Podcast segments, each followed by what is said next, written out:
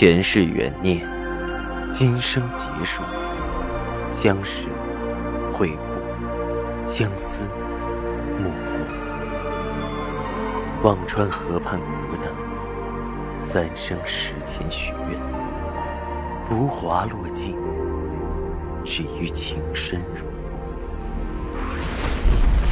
欢迎收听由喜马拉雅出品的《情似故人来》，作者。文安初心忆故人，蒋波，魅影，明月照经纶，木千林。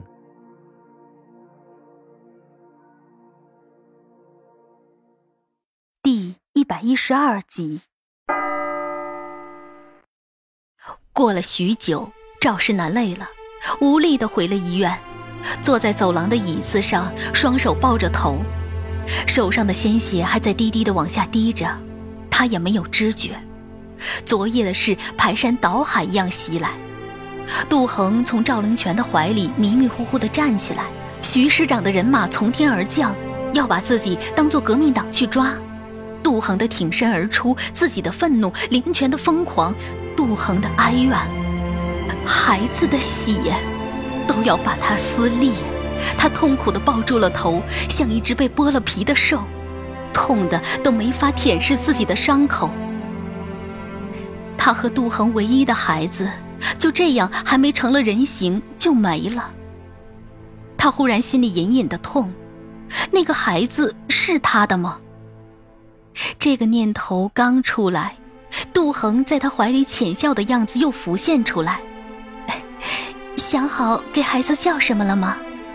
那样的笑颜怎么又会是伪装的？赵世南狠狠扯着头发。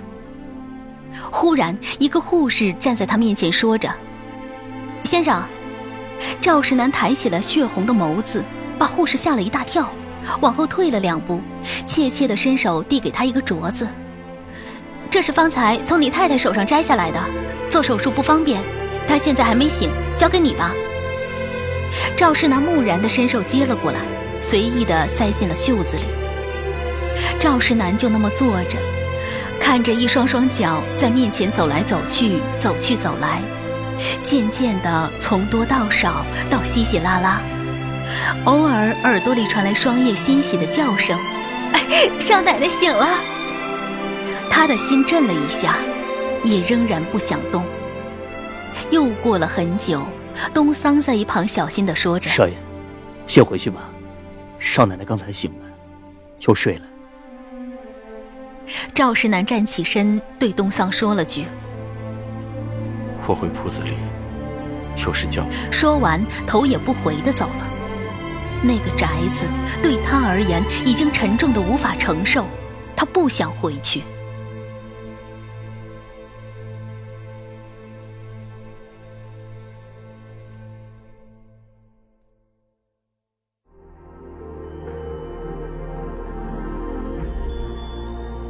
您正在收听的是喜马拉雅出品的长篇穿越小说《情似故人来》。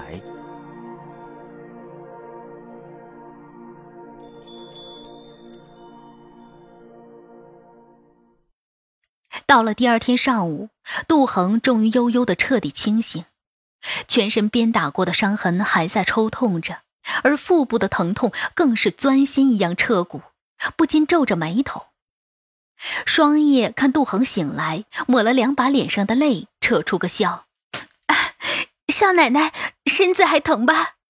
杜恒缓缓抬手扶着小腹，咬牙抽泣着：“啊，这里好痛。”双叶犹豫了半天，还是怕杜恒伤心，只好哄着：“哎那里伤的厉害，医生给缝住了，别崩了伤口。”这是护士交给双叶的，双叶记得清楚。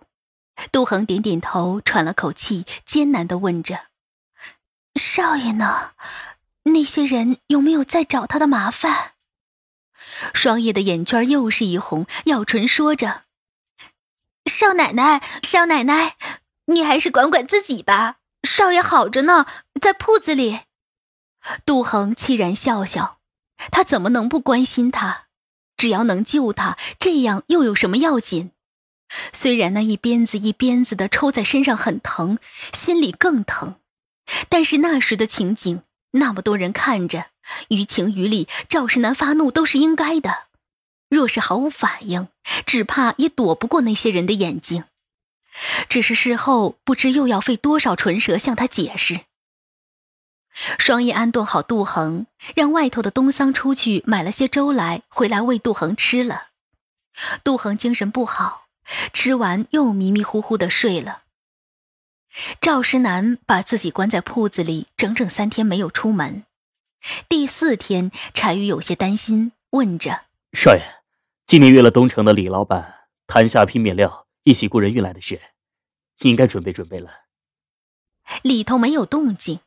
就在柴宇急得来回踱步的时候，门吱呀的开了，赵石南从里屋走了出来，胡子拉碴，眼睛血红，对柴宇冷冷说着：“不去了。”柴宇有些疑惑：“不去？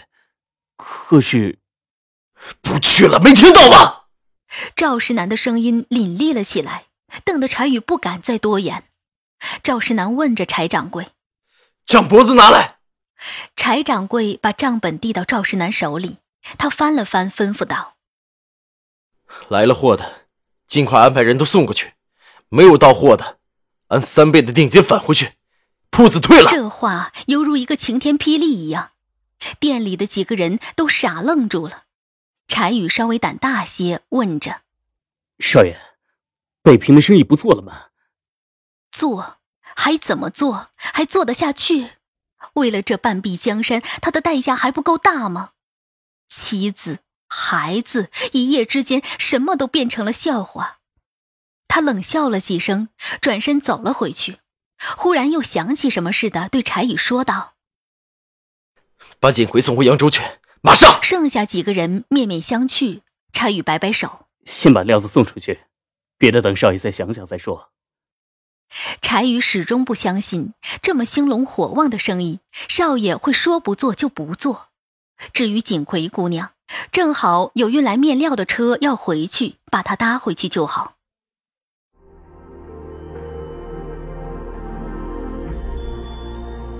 您正在收听的是喜马拉雅出品的长篇穿越小说《情似故人来》。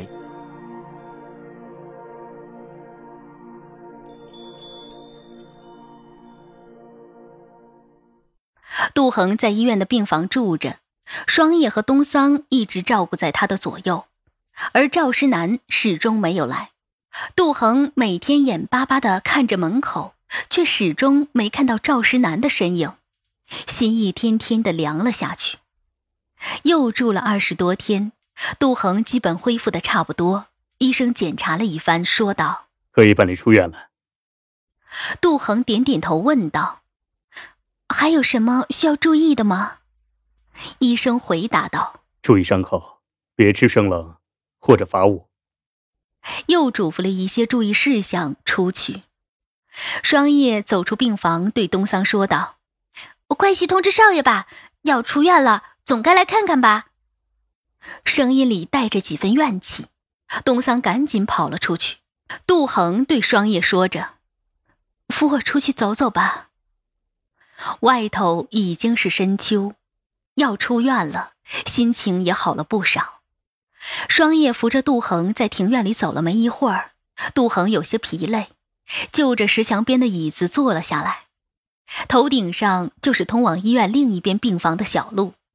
杜恒的耳朵里飘来两个护士的对话：“单间那个少奶奶今天下午就出院了，我去照看一下。”哪个？是院长亲自做切除子宫手术的那个吗？就是，真可怜，终于能出院了。这最瘦的，一身的伤，还把孩子弄没了。真不知道谁那么狠心打他，我都不敢问。哎，可不是嘛，一个女人连孩子都不能再生了，这辈子也没指望了。她丈夫就从来没看过她，听说就是那个做程月锦的，特别有钱。哎，越是有钱越没良心。两个人说着说着，声音渐远。杜恒的眼睛瞪大了，脸上顿时没了血色，看着双叶，呆呆的问着：“他们说的是谁？”双叶的眼圈红了，把头别到一边，说着：“不知道，医院住的人多，又不是只咱们一家。”杜恒扯住了双叶的手，眼里的恐惧和绝望让双叶害怕。他们说的是谁啊？双叶紧紧揽着哆嗦的杜恒，话说的语无伦次。少奶奶，医生只是那么说，也许还能生呢，怎么就生不了了呢？话还没说完，杜恒已经又晕了过去。杜恒再次醒来的时候，躺在医院的病床上。医生刚给他做完检查，嘱咐着双叶：“别再让他再受刺激了。”杜恒一把抓住医生的胳膊，焦狂的问道：“医生，我是不是不能再有孩子了？是不是？”满眼的期望让医生有些不忍面对。医生看了看杜恒，过了许久，点点头，沉声道：“是。”杜恒的手垂了下来，眼睛盯着屋顶，没了声响。医生走出病房，双叶把门关上，斟酌着用词，低低说着：“少奶奶。”杜恒忽然弹坐起来，双手抱着膝，大声叫了出来，声音凄厉尖凝，他的脑子一片空白，心中仿佛压着千斤的石头，再也无法要孩子了。这句话仿佛晴天霹雳，让他完全崩溃。老天呐！你怎么竟不给我条活路啊？双叶跑过去，紧紧抓着杜恒的手，担心他一激动会做出什么事，却也无语开解。走到病房门外的东桑被杜恒的尖叫镇住了。东桑从没见过这样的杜恒，他眼里的少奶奶温婉贤淑，从没有像现在这样，叫声凄厉的像夜幕下的鬼魅。东桑蹲在门边，垂着脑袋，他怎么也不相信这样的少奶奶会偷人，他又怎么向少奶奶开口，说少爷不肯来？本来计划着出院的杜恒，又在医院躺了半个月。若说之前杜恒的脸上还有些许灵动，这一次他脸上最后的一丝生气完全被抽干了，他变得更加沉默麻木。时常看着窗外，不知想着什么。双叶围着杜恒，一步也不敢离开，时不时问杜恒要不要吃什么。杜恒只是眼睛发直，要不看着屋顶，要不看着墙。双叶便也自言自语，只希望杜恒哪怕能听进到一句。杜恒出院的那天，东桑去赵世南那里取了两百大洋，把医院的账都结了，对杜恒解释着。少爷很忙，若不是忙，也一定会来的。说着说着，声音低了下去。他自己也知道这句话说的多么苍白。少奶奶住院住了快两个月，少爷要是想来，早来了。杜恒看了看医院外面的天，真蓝。北平的初冬果然比江南好，清冽，每一口风都吹得让人透心凉。杜恒凄然笑了笑，没有说话，钻进了医院外等候的马车。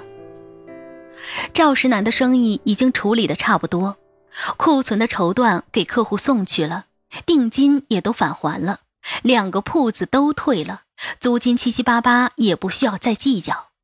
处理好所有的一切，赵石南回到了四合院。曾经，赵石南很期盼回到这里。这里是只属于他和杜恒的爱巢，他甚至懊恼，怎么会有那么多的应酬生意？每晚走进胡同，想到马上就能见到那个软软糯糯的女人，他都能听到自己胸腔里那颗心火热跳动的声音。可如今，他步履踟蹰，在院外徘徊了许久，才硬着头皮进去，一切都像是一座山一样，压得他喘不过气。杜恒坐在秋千上，很木然。双叶要去推他，他忽然像受惊一样说着：“别动，一动孩子会掉的。”赵世南的心一痛，眼睛颓然闭上，步子顿在原地，不知是该进还是该退。双叶看到赵世南，愣了一下，大声唤了句：“少爷回来了。”语气却不免露出几丝埋怨。赵世南点点头，看着杜恒，心中又是一颤。杜恒如今瘦得皮包骨头，整个人有种恍惚的憔悴，似乎在这个尘世外游离一般。听到双叶唤少爷，他眉头皱了一下，从秋千上起来，向屋里走了回去，没有看赵世南一眼。他不想看他，他怕自己忍不住扑上去把他撕碎。是他毁了他唯一的孩子，让他今生陷入了绝路。赵世南顿了许久，对双叶说道：“你去和他说一声，我要回扬州去了。”双叶呆在那里，过了许久才问道：“那少奶奶呢？这里呢？”赵世南一脸的清冷，看着杜恒屋里的烛火亮起，映出杜恒好看的剪影，心里又是一痛，声音却寒冰般生硬。他留在这里吧。说完，匆匆转身出了门。他不想再待下去。他和杜恒之间已经隔了万水千山，再也无法跨越。他怨他，恨他，他知道他更恨他。赵世南没有和任何人道别，带着柴宇和几个下人回到了扬州。杜恒留在了北平的深宅大院。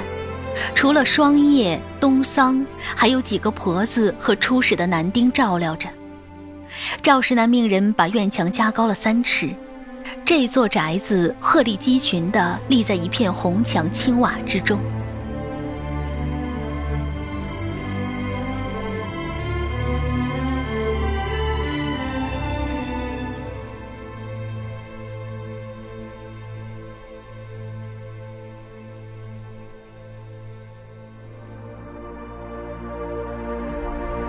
听众朋友，您刚刚收听到的是喜马拉雅出品的长篇穿越小说《情似故人来》，作者文安初心忆故人，播讲魅影，明月照经纶，莫千林。